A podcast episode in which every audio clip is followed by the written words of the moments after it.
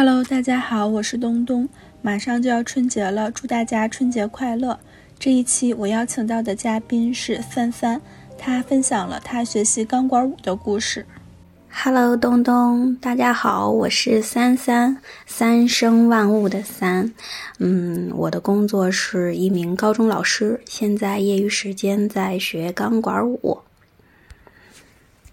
就是我，因为那个你说你是学习钢管舞嘛，然后我这段时间，呃，就是搜集了一下关于钢管舞的 一些简单的资料，然后，然后我我在网上也看了一些。呃，钢管舞的表演，然后我发现，就是我感觉，就是跳钢管舞的时候，好像特别需要那个肌肉的控制的力量，然后还有就是还还需要就是那种特别的柔韧度，而且感觉就是很像体操或者是杂技那种，就是感觉很难。我感觉你已经把我我想说的那些就是。学他一些原因 都已经说出来了，你查的还蛮全的。哦，然后就是我的第一个问题就是，虽然说我在网上简单的了了解了一下钢管舞，但是嗯，可能我了解的也不是很全面。你方便分享一下钢管舞，就是钢管舞的这个舞种，它内部还会分呃不同的舞的类型吗？嗯，其实钢管舞的话，它大体是会有两个分支，一个我们会简称为是管技，就是钢管的技巧，那就会像你之前查过的，可能会偏向于体操啊，甚至有的时候很像杂技之类的这些，就是可能会对身体的极限有一些挑战，并且是通过在管上去变换动作，或者是维持一些动作的时间。来表示我对于这个部分的一个掌控。那另一个部分的话，其实是我们会简称叫做管秀，就是英文的 show 嘛，它指的是表演性质会更强一些的。那可能也会跟我们之前一些比较负面的那种呃定义或者说是形容词联系在一起。但其实它是相对来说比较漂亮的，通常都会有这种呃音乐伴奏啊，去有一支完整的成品舞，它的可看性会高很多。所以它其实是一个。嗯，怎么讲？就是会有两个，呃，比较不同的方向。那当然，一般来说，学钢管舞的人，两个方向都会去尝试，然后看自己会更加喜欢哪一种，大概是这样的一个情况。哦，哎，那就是比如说一段音乐当中，是会是可以包含这两种方向的舞，还是说就是一段音乐就只是，呃，这种？管管技，哎，是叫管技吗？嗯，对，管技和管袖，其实当然是可以去呃结合是最好的。但是它之所以会分成两类，我个人的理解啊，就是因为他们诉求的重点不是特别的一样。你比如说，如果是管技的话，就像你说，需要有很强的肌肉的控制力，它就有点像是我们在健身房去做一些器械，你需要精准的用到一些肌肉，并且会有一些爆发力和这个呃持久度，对吧？那如果是呃。管袖的话，可能会更多的注重我们对于嗯动作的一个协调和美感呀，然后还有就是对于跟音乐的一个配合，所以他们其实重点是不一样的。但是如果说真的有一个好的呃完整的一个这个表演的东西呈现的话，两者结合在一起肯定是最好的。哦，嗯，那就是钢管舞当中的那根。钢管它的材质是什么样的？是会有不同的材质，还是说就是就是只是一种材质？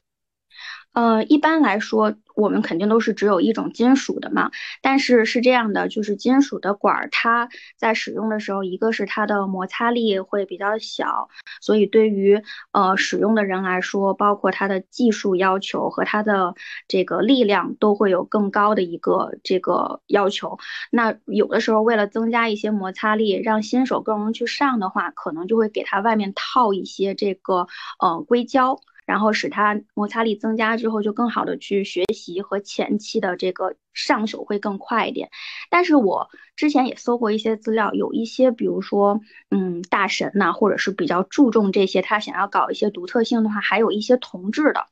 对，就有一些铜管，它可能会更加的实在一点。不过一般对于不同的武士或者是呃这个嗯。这叫什么健身中心吗之类的吧，在提供管子的时候，都是我们常说的那种银管。但至于它是具体的哪一种金属，不锈钢吗？其实我也不太确定。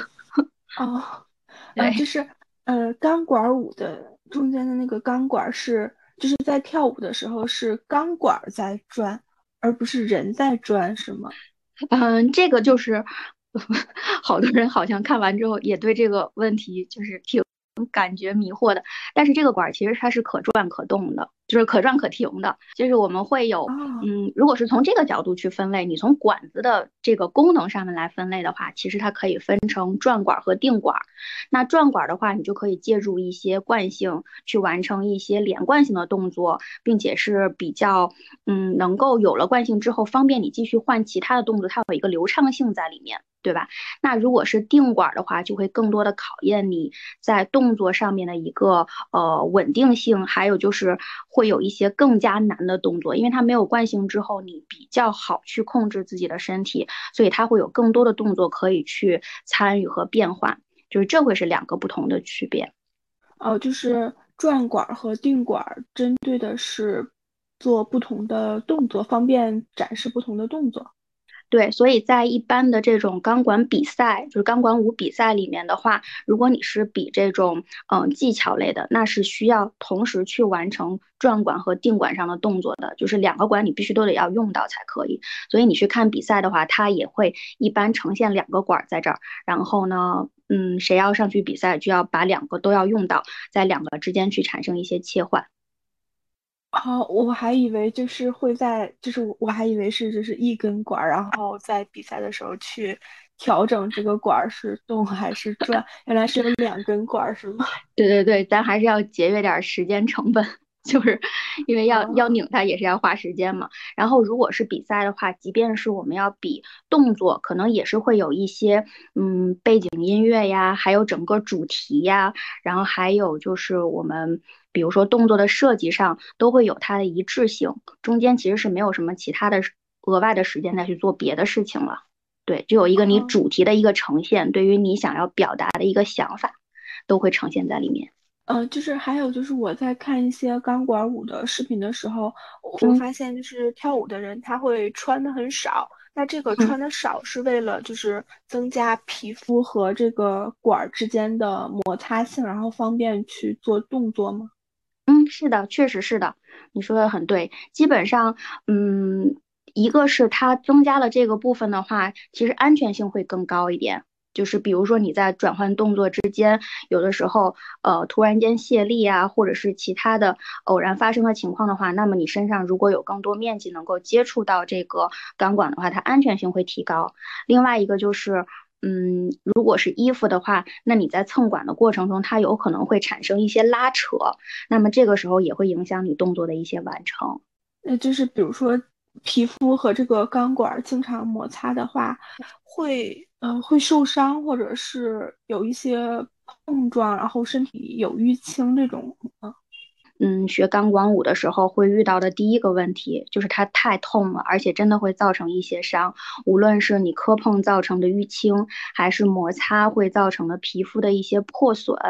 然后都有可能，嗯，还有手上会有一些水泡或者是茧子嘛，都会。其实会有很强的一个阻力，让你不想再去碰。第一开始刚学的时候，可能我身上磕一个这个伤的话，我可能会一个礼一个星期吧，都不想再碰管儿。但是慢慢随着你技术的一个提升，你跟这个管儿的这个磨合度更高了之后，你知道怎么去发力和利用关节上面的一些技巧，那么其实很多时候你就会。避免到对身体的一些损伤，而且手上一些经常会用到的部位，或者是腰上，还有嗯，比如说手肘啊，就是这些可能会用到，经常用到，你慢慢会它会对它的耐受性提高，这个事情就会变变好。而且我们可能还会准备一些，比如说运动胶带呀，或者说是云南白药这些，就是日常必备的东西。但是肯定会越用越少，就慢慢的就不再会特别需要了。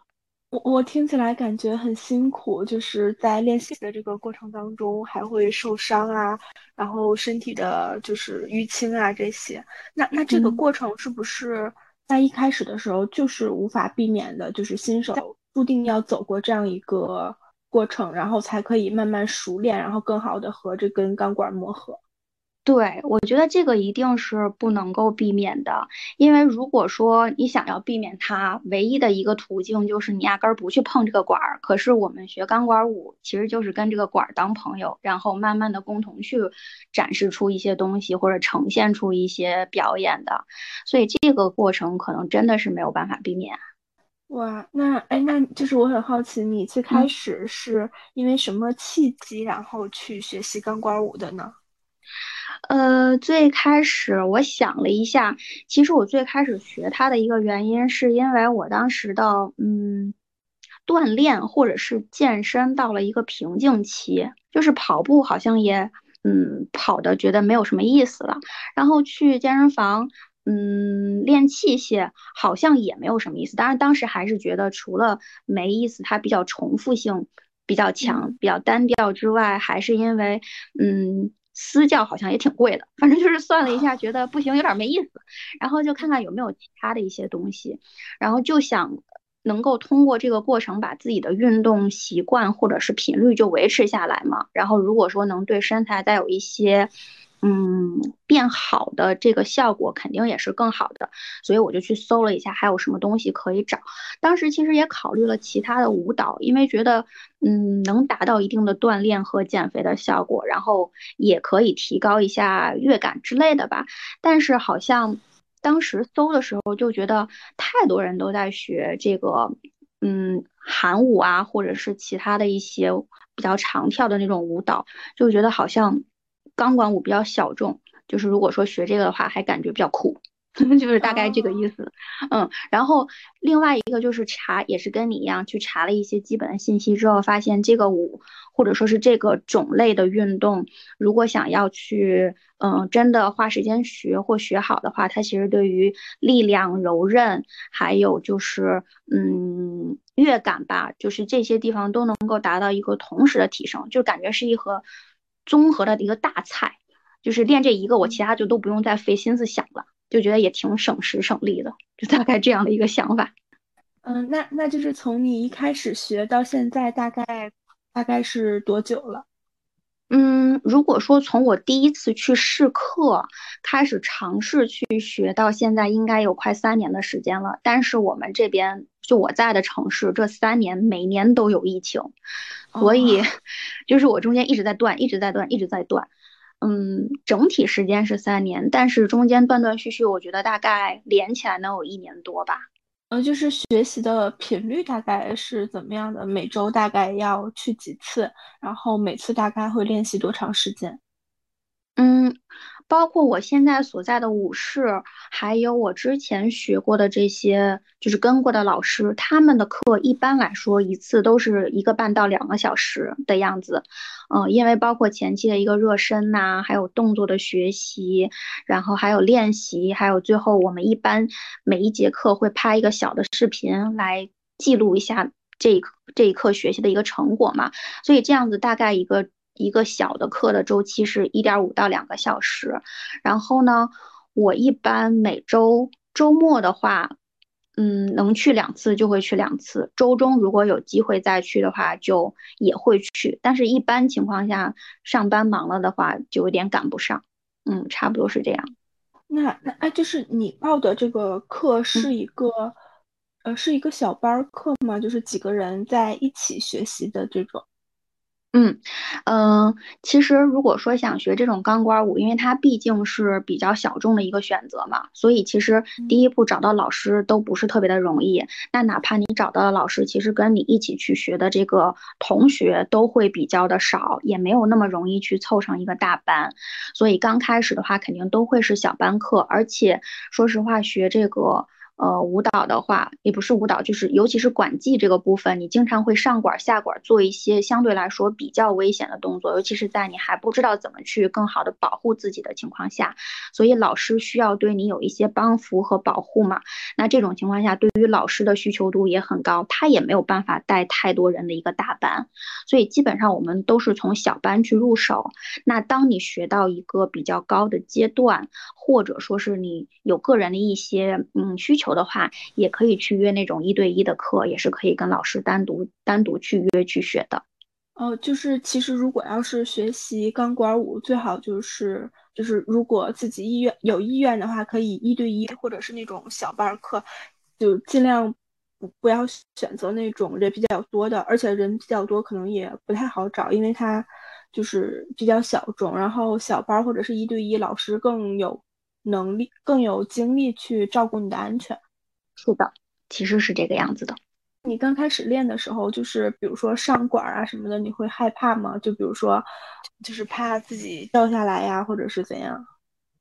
嗯，我胆子还是比较大的，但是我比较害怕头朝下的动作，就是我会觉得那样子的话掉下来是多多少少有点危险。然后如果是头朝上的话，其实还好。那对于上管这件事情。我之前也问过我的同学，那我们觉得第一个就是担心自己会掉下来嘛，第二个就是如果是上转管的话，会担心自己控制不住，惯性会越来越强。因为如果你上完管之后贴管贴得越近，你抱它抱得越紧，其实那个管转的会越来越快嘛。所以有的时候你想要停下来，但是一使劲抱这个管，它会转得更快。所以新手来说，第一个是怕掉，第二个就是怕管会加速，自己控制不了。这两个恐惧性其实都还是挺高的。哎，就是我很好奇，那嗯，比如说会有那种在管上然后转的动作，这种是最后是怎么停下来呢？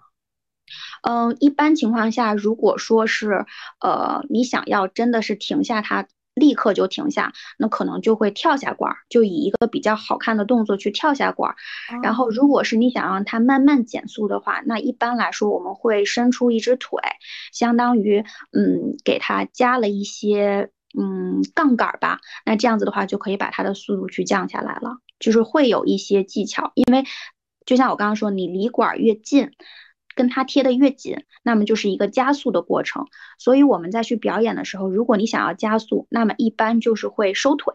那如果你想要降速的话，一般就要把腿伸出去或打出去，然后让它的速度慢慢降下来。其实对于管的控制，也是初期要去不断的学跟练的一个一个动作吧，算是。明白了，就是在整个学习钢管舞的过程当中，你有遇到哪些困难是让你比较印象深刻的吗？嗯，其实我觉得印象深刻的困难有两个。第一个就是刚才其实也跟你聊到了，就是刚开始学初期对于疼痛的一个耐受吧，对吧？除了我们说的可能会因为磕碰或摩擦有一些受伤之外，因为要完成一些比较好看的动作，所以其实需要身体的一个柔韧性。那我们二十多、三十多岁的人。小时候如果没有一些舞蹈底子的话，要从现在开始慢慢的练软开，其实是很痛的，所以这个部分也是很大的一个困难。大概我也是用了快一年的时间才把竖叉下下去，横叉的话到现在也还是不行。然后除了这个之外，我觉得对我来说最大的困难就是因为我在的城市，并不是一个非常的，嗯。怎么讲，就不是一个很大的城市，它只是一个偏偏向于三线的二线省会。所以其实刚开始我想要去学这个钢管舞的想法，并不是从三年前就有的，而是，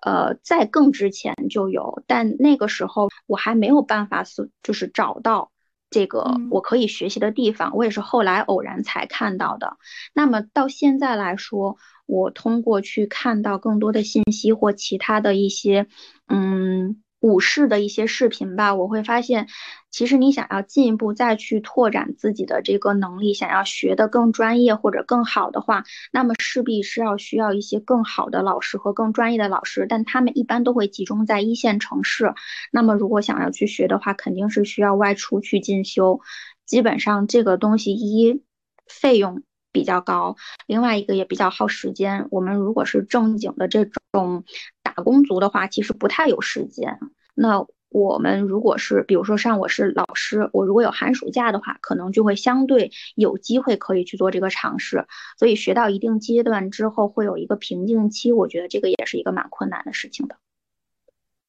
呃，就是你刚刚提到了两个困难，一个是就是在钢管舞练习初期的这种身体上的疼痛，一个就是环境的限制。那就是你你你在比如说第。因为第一个困难，你会有产生那种想要放弃，然后坚持不下去的那种想法吗？嗯，其实不会，因为我觉得我在学这个过程中，嗯，基本上现在他们武士在做这种课程，或者说老师在做你这个教学的时候，他的体系还是挺完善的。就是怎么讲呢？嗯，一个是他在这个过程中会有一些嗯相对应的教学是一方面吧，另外一方面他其实也会有一些鼓励在里面，还有一些必要的这种就是 push，他会呃坚持让你再去多练一下，对吧？因为他知道其实很多动作你一遍做不出来，五遍基本上就可以做出来了，所以会有一个他过来的经验来指导他，用一些无论是鼓励还是说嗯。带引号的强迫啊，来让学生去完成这个动作的一个学习，其实都会有一定的这个呃效果在后面。那包括每节课结束的时候会拍一个可以去展示的视频，这一系列嗯放在一起，其实我会觉得虽然我。觉得很痛，很吃苦，但是我是能够看到我自己学习的一个成果和我自己的一个变化的，所以基本上这个退堂鼓你还没有打算打出来，就已经自己压下去了。哦，就是他的那个课程安排的还是比较科学的，然后你可以不断的看到正反馈。对，哦，就是。它它的那个难，就是课程的难度是一点一点的进阶的，而不是让你就是一下就遇到很多困难。然后在这个过程中，老师又不断的去鼓励你，给你正反馈，自己又能看到效果，所以在这样的情况下，就是比较容易坚持坚持下来的，或者说不能用坚持，就是这个过程还是挺享受的。对，然后我是觉得，嗯，无论是我还是我一些一起学舞蹈的姐妹们吧，就大家在。嗯，尝试这个舞的时候，或者说尝试这一类运动的时候，大家都会去试课。其实试课的时候，你多少就能够感觉到你将来面对的是一个什么东西。而你之所以不去学韩舞或不去学爵士舞之类，非要选择这个舞，一定是有自己的理由的。因为选择这个舞蹈的原因，一定比其他几个会更多。所以我觉得。愿意去试课，并且去查过一些东西的人，那本身对于这一类运动的喜欢，就是比较发自内心和比较有准备的。所以在后期，嗯，退出的这个情况还是比较少的吧。我是没有怎么见过的。嗯，哦，就是在在最开始学习，就是发自内心的喜欢，然后再加上这种合理的课程设置，所以就是。嗯，还还是比较少的会放弃。对对对，而且大家其实，嗯，真的花力气去学了之后，多少都能够看到自己身上的变化。即便说这个动作可能同一个班的同学，嗯，别人可能这个动作做得很顺利，自己其实做的还没有那么好的时候，但是老师也会给出你相对降维一点的动作去尝试。那么，即便你没有办法完成一个五星的动作，但你自己完成了一个三星，也比你之前什么都不会要有一定的收获。所以这个正。反馈其实还是挺容易去看到的，就是你刚刚提到，就是可能在一个班里，可能其他同学已经做到了一个五星的动作，但是可能自己做不到，这个时候你会感觉到这种同辈的压力或者是焦虑吗？嗯，peer pressure 这个东西肯定是会有的。嗯，尤其是你进到班里，大家一起学习了一段时间之后，你会知道哪一个人，我们都戏称为课代表，就是这个同学，他学的实在是太快了，就是他做的实在是太好了。然后呢，我们在练的时候就会以他为一个目标。但是这个 peer pressure 就是他有负面的一个压抑你的这个情况，但同时他也有一个正面的推动你的情况。就是你既然把它当做一个 peer，那你们其实本身是差不了多少的。所以如果说他能做出来这个动作，我还没有做出来，那也许是我暂时的努力还不够啊，但是这是我个人的想法，我不知道别人怎么想的，所以我是觉得可能我再练一练就可以了。而且有的时候学这个动作的时候，因为每个动作的嗯重点不一样，比如说有的地方它会非常需要你的胸腰，有的动作可能非常需要你的叉。然后有的动作非常需要你胳膊的力量，就它有的时候可能刚好这个动作就是你的弱项，那么我们其实也不用特别在意弱项的地方做的还不是那么的好，因为终归还有自己擅长的地方可以去弥补一下，只是说，嗯，暂时性的一个不好吧，就可以自己去调节这部分的心情。哦，就是其实大家在学习钢管舞的过程中，可能钢管舞需要很多的呃不同的能力，但是可能就是自己在这方面弱一点，那可能那方面就会强一点，就是大家。好像都是这样。嗯，是的，因为它本身需要的维度就特别多嘛，对吧？力量啊，然后呃技巧的，然后还有就是柔韧性啊，然后还有就是需要，比如说如果我们是管秀的，那么一个两分钟的舞可能需要动作，那你记动作快不快，或者说你的乐感好不好，踩点踩的准不准？其实这就已经，我这么一说就已经五个维度了。那五个维度里终归会有你擅长的一个部分吧，对吧？所以我是觉得，嗯，比较容易去看到自己。嗯，进步的一面。哦，我明白了，其实就是不用死盯着自己不擅长的那一个维度，而去就是接受自己这这这这个不擅长的维度，然后自己可能会有更擅长的维度，然后去就是发扬更擅长的维度就好了。对，因为我们想要去呈现一个最终的表演或者是表现的话，其实是可以有很多种方式的。所以我是觉得钢管舞它虽然听上去就只是钢管舞这一个东西，但是它里面可探索的方向或者是可探索的组合模式是很多的，所以它其实也非常的有趣。你可以在里面，比如说我就嗯比较鸡贼的讲我。我的这个叉就不是很行，我的这个软度就不是很行，但是我可能力量感就很强，然后我的乐感掌握的就很好。那这个时候我可能就会做一些我更擅长的快一点节奏的管秀的舞蹈呀，或者是我在呃中间穿插管技的动作的时候，我去少穿插一些需要。呃，柔韧度的，或者说是我左腿的叉比较好，右腿不好，那我就多安排左腿叉的动作。其实它是可以去回避的，所以在这个地方也有点像你在拼积木，其实也还蛮有意思的。听你说，我觉得很有趣。就是，嗯，虽然说，呃，整体看下来它就是一个钢管舞，但其实内部也会分为很多不同的。呃，方向就是我我不知道我这么说对不对啊？就是钢管舞会有很多方向，然后虽然说大家都在学习钢管舞，但可能每个人喜欢的或者是想要探索的方向不一样，好像大家也并不是完全的在一个维度上竞争。对呀，因为终归是如果做出了自己的风格，肯定是最开心的事情嘛。有的时候我们会有一些嗯。视频的共享，你就可以很容易看出来。比如说，我就非常喜欢那种呃简单的一个介绍吧。就嗯，目前来说，我们看到的比较漂亮一点的管绣的，就是可以偏表演类的这种钢管舞管秀，是两个国家做的非常好，一个是俄罗斯，一个是韩国。但是呢，他们两个的风格又会截然不同。俄罗斯就会有一些非常直白的性感和力量的那种美，然后呢，韩国就会非常的偏向于东亚女生的那种比较怎么讲，就是又又有点含蓄的，对对对，又有点含蓄的性感，然后又呃比较的精致，它没有那么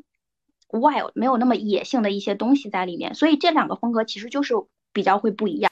然后我们国内的如果有一些嗯比较技术好一点的老师，他可能会呃根据自己的风，就根据他目前会的，他还会去融入一些我们国风的东西，嗯，比如最近有一个那个钢管舞比赛，其实有很多人就会去考虑有什么敦煌的那种飞天。对吧？壁画上面的那种风格，然后还会有一些国风去穿那种类似于汉服的衣服去跳，它其实都会变换很多不同的风格。所以当你去慢慢的去练习了之后，就好像你把基本的一些都学会了之后，你就可以尝试去找我的，嗯，我喜欢的类型是哪种，我可以朝哪个类型去努力，然后这个方向有有没有什么比较擅长的老师，其实这条路就慢慢的打开了。哇，我听起来感觉很有意思。就是我之前并不知道钢管舞还会就是分为，比如说像你刚刚说的，就是俄罗斯的钢管舞的风格是什么样，然后韩国的是什么样。呃，就是嗯，可能我就是因为从来没有接触过，好像就对钢管舞只是这一个笼统的概念，并不知道它其中有这么多有意思的地方。嗯，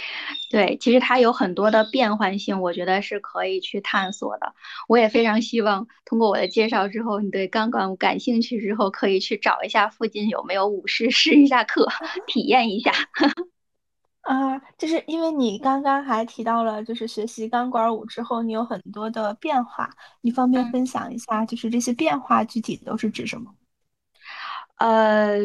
我觉得首先就是外在上面的一个变化吧，包括是，呃，身材呀，然后还有就是，嗯，服装的一些风格，就是日常服装风格的一些变化，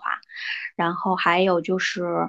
嗯。这算是气质吗？就是个人的这种，我觉得并不是把我变成了另外一个人，只是把我内心的一些东西用一种方式去展示出来了。因为可能其他的部分没有一个合适的场合，那么也许这个，嗯，去舞蹈室跳舞的机会，就是一个我去调动另一个我出来的这样的一个机会吧。所以这个变化我是很。清楚的能够看到的，然后另外一个比较，嗯，怎么讲，在这个过程中，就是认识了很多的有共同爱好的人嘛。那在这个部分，就大家一起去练舞，一起去聊天的话，其实很快乐。所以在这个过程中，我能感觉到我心情的一些变化，然后这个心情的变化会直接影响到我生活中方方面面的变化。就我这个人整天就有点子开心的事儿，然后，呃，就会期待着去上课，然后上完课之后又会有相应的一些，就跟我们运动完会有多巴胺的分泌一样，它本身也是一个快乐的嘛，所以就很想每周我就等着去上这个课，然后上完我就是特快乐，然后我再等下周我再去，就是它其实是一个很。就是让我觉得很充实的一个一个一个变化，然后，嗯，真的能够坚持一个爱好两年多三年的话，其实我觉得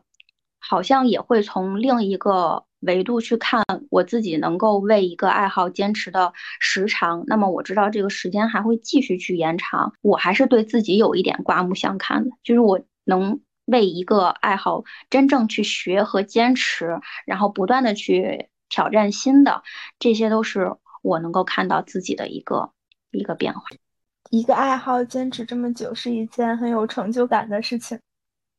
对，因为这毕竟不是我们打工，我在这儿上班一年、两年、三年，这是我又花钱又花时间又花精力的事儿。然后我做的，我就一直在做，然后中间是会有不同的困难，但是。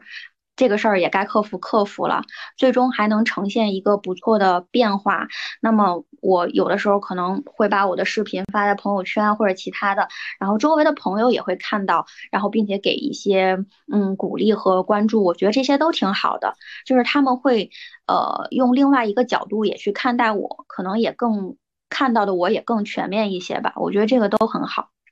就是你刚刚提到的变化，还有一点我觉得特别的有意思，就是你提到，呃，练习钢管舞的过程中，更让你就是展现你自己，然后就是发现你真正的自己，就是你可以方便详细说一下这一点吗？就是，呃，在练习的过程当中是怎么让你就是更发现自己，或者更看到自己，展示真实的自己的？嗯，就是比如说，呃，因为我的工作是高中的老师，所以我们日常的这个着装呀，还有，嗯，就是所谓的人设吧，为人师表，我觉得是会有一定这个限制的。然后我当然不觉得这个限制有什么错，但是它是一个客观限制了我的一个情况。那么。也许我觉得，其实之前我的想法是，也许我觉得，但后来我会越来越肯定说，嗯，通过运动，呃，不管是钢管舞还是钢管舞之前，就是通过运动给我带来的身材的一个变化，我是希望能够通过改变着装风格和，呃，一些着装搭配去呈现出来的。但是我的，呃，工作可能会限制我，然后这个是一方面，然后另外一方面就是我觉得。可能，呃，到了三十岁之后，慢慢的，我会更加的学会从。一个女性视角去看自己，然后我是认为一个女性散发出的比较性感的气质是非常迷人的，但是日常生活中其实是没有一个合适的场景让我去做这个事情的，但是跳舞的时候就可以，并且这个事情如果跟音乐和舞蹈结合在一起的时候，它是一个完整的作品，而不是一个没有意义的事情，所以我会非常喜欢。那另外一个比较私心的地方，那可能就是。就学完舞蹈之后，会跟男朋友的互动 会更好。明白。就很真实了吧？就是我感觉你你的这个描述就很迷人，因为嗯，不管是我还是大家，可能会对老师有一种就是刻板印象，就比如说会觉得，呃，老师在工作当中是比较严肃，然后比较就是那种那怎么说呢，就要回避回避性别的一个一个问题。呃，对，就是。嗯，但是下班之后好像又拥有了另一种人生，拥有另一种人设，然后就感觉这个人好像更加的立体了。对，可能因为平行宇宙的类似于平行宇宙的一种打开，你会觉得，嗯，生活好像翻倍了，就是变得更多维了，蛮好的。哎，那在练习钢管舞的这个过程当中，嗯，会出现这种情况吗？比如说在工作当中，呃，遇到了一些。挫折或者是不如意的地方，然后会想起，嗯，我还有钢管舞，就是我钢管舞练的还不错，就是会给自己一些安慰。呃，说实话倒没有，因为我工作上面还挺顺利的，但是 对没有遇到这个问题。但是比如说，如果我工作会特别累，因为有的时候你备课呀。就哪怕是呃讲课，你再去给学生答疑之类的，它其实有很多的脑力工作。那很多时候你要在办公室呃坐着，可能坐一天，那种疲惫是需要运动才能缓解的。所以这个时候如果呃能够离开办公室去舞室跳舞的话，其实是一个很好的转换。我会觉得可能比回家躺着还要舒服。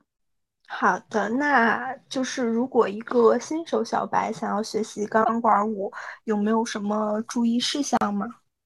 嗯，我会有一些建议，大概可以从几个方向去入手。像你最开始跟我说你去查找一些信息，那基本上就肯定是所有人都要做的第一件事儿呗，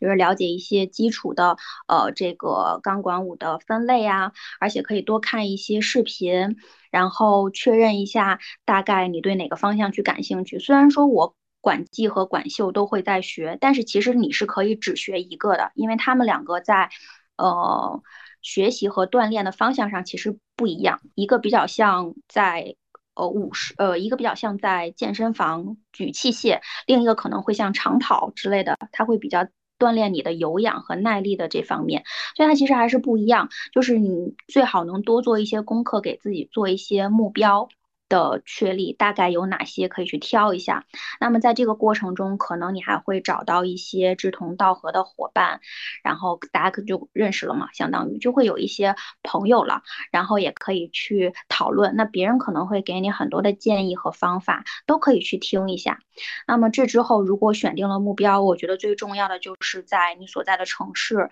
去挑一挑舞室和老师去试一下课，看看这个老师的风格是不是你想要的。然后试课的体验是不是好的？这个老师，嗯，让不让你想要，就是有没有想要让你跟他学习的这种这种心情，对吧？然后另外一个就是，嗯，可能刚开始的时候会有一些恐惧，会觉得，嗯，不知道如何去起步。但是我是建议可以先学一段时间，试一下，再去考虑我要不要再继续坚持，或要不要就此就停住这样的一个事情。别害怕，试一试再说。对，试一试再说。不试个三个月，怎么能体会出来它的好呢？不能试三次就不上了。哎，那那钢管舞就是你觉得它有哪些点是吸引你的？你觉得它就是好在哪里？它好在，它好在大家对它的误会很深，就是他好在大家对他的偏见很大。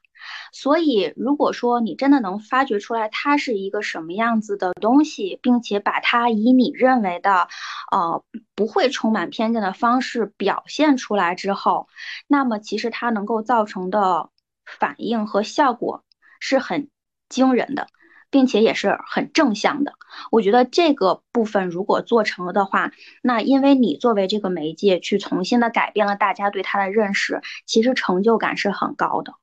哇，就是你刚刚有提到，呃，大家对钢管舞的，呃，误解偏见，你你是怎么看待这些误解和偏见的？或或者你有遇到，呃，你身边的人对你有这种误解和偏见吗？目前的话没有没有遇到这种误解和偏见，因为我在发视频的时候，比如说我在把我的视频发到这个呃朋友可看到的范围内的时候，我会注意到我的视频当中的着装可能还是没有办法真的呈现的如真正的钢管舞，因为其实大家对它的误解一大部分源于它最早是跟脱衣舞结合在一起的嘛。对吧？就是 strippers，那这个时候可能就会大部分原因是在于他的表演服上面。那我当然支持，嗯，那些漂亮并且包裹程度比较少的表演服。但是真正在去我以我们现在或者说以我现在学习的阶段来说，它并不是我呈现的一个重点。可能我对于嗯我自己成果的一个表现，更能够体现出。我从这个舞蹈当中获得的东西，所以我在发视频的时候会有所挑选，所以没有碰到过你说的那种情况。但是大家对他的误解是依然存在，因为最早来学钢管舞的同学，或者说是女生吧，很多一部分可能确实想要靠这个谋生，而靠这个谋生又不可避免的会涉及到刚才提到的那些情况。所以这个东西就是，嗯，基本盘就是这个样子的。但是近些年，随着大家对它的一个，嗯，比较正确的认识，并且是学它的人越来越多了，那么可能学它的女孩子的，嗯。种类也不说种类吧，就是不同的人群，或者说大家对他的诉求都会有所改变，可能并不指望着用它谋生啊，或者说是并不打算拿它去变现，可能就是纯粹出于发展自我，或者是探索自我，以及就是觉得它好看，想要去学。那么在这个情况下，我们的目的会更加的单纯一些，所以在这个过程中就会慢慢的去，嗯，这个风向也会稍微的有一些变化，所以我是觉得。嗯，大概就是这样的一个情况吧。哇，我好喜欢你说的，就是发展自我、探索自我。那在你跳舞的过程中，是不是也是不是你跳的这个舞也表达了你自己的情感、你的价值观？哦，肯定的，我觉得是的。你比如说，嗯，我们在舞蹈的时候，它的歌曲的选择，然后还有动作的一些设计，你就会很明显的知道。哦，你喜欢哪一个？哦我更想要学哪一个？那你想要学他的这个动机，其实就是内心的一个想法的反馈。你在学习的过程当中，你想表达出的自己的情感或者自己的价值观是什么呢？方便分享一下吗？嗯，我想表达的，我觉得我想表达的第一件事情就是女生可以去性感。这是身为女性去展现自己其中一个魅力的方式，而这个表现性感的欲望和行为不应该被这个社会以一个戴墨镜的角度去看待。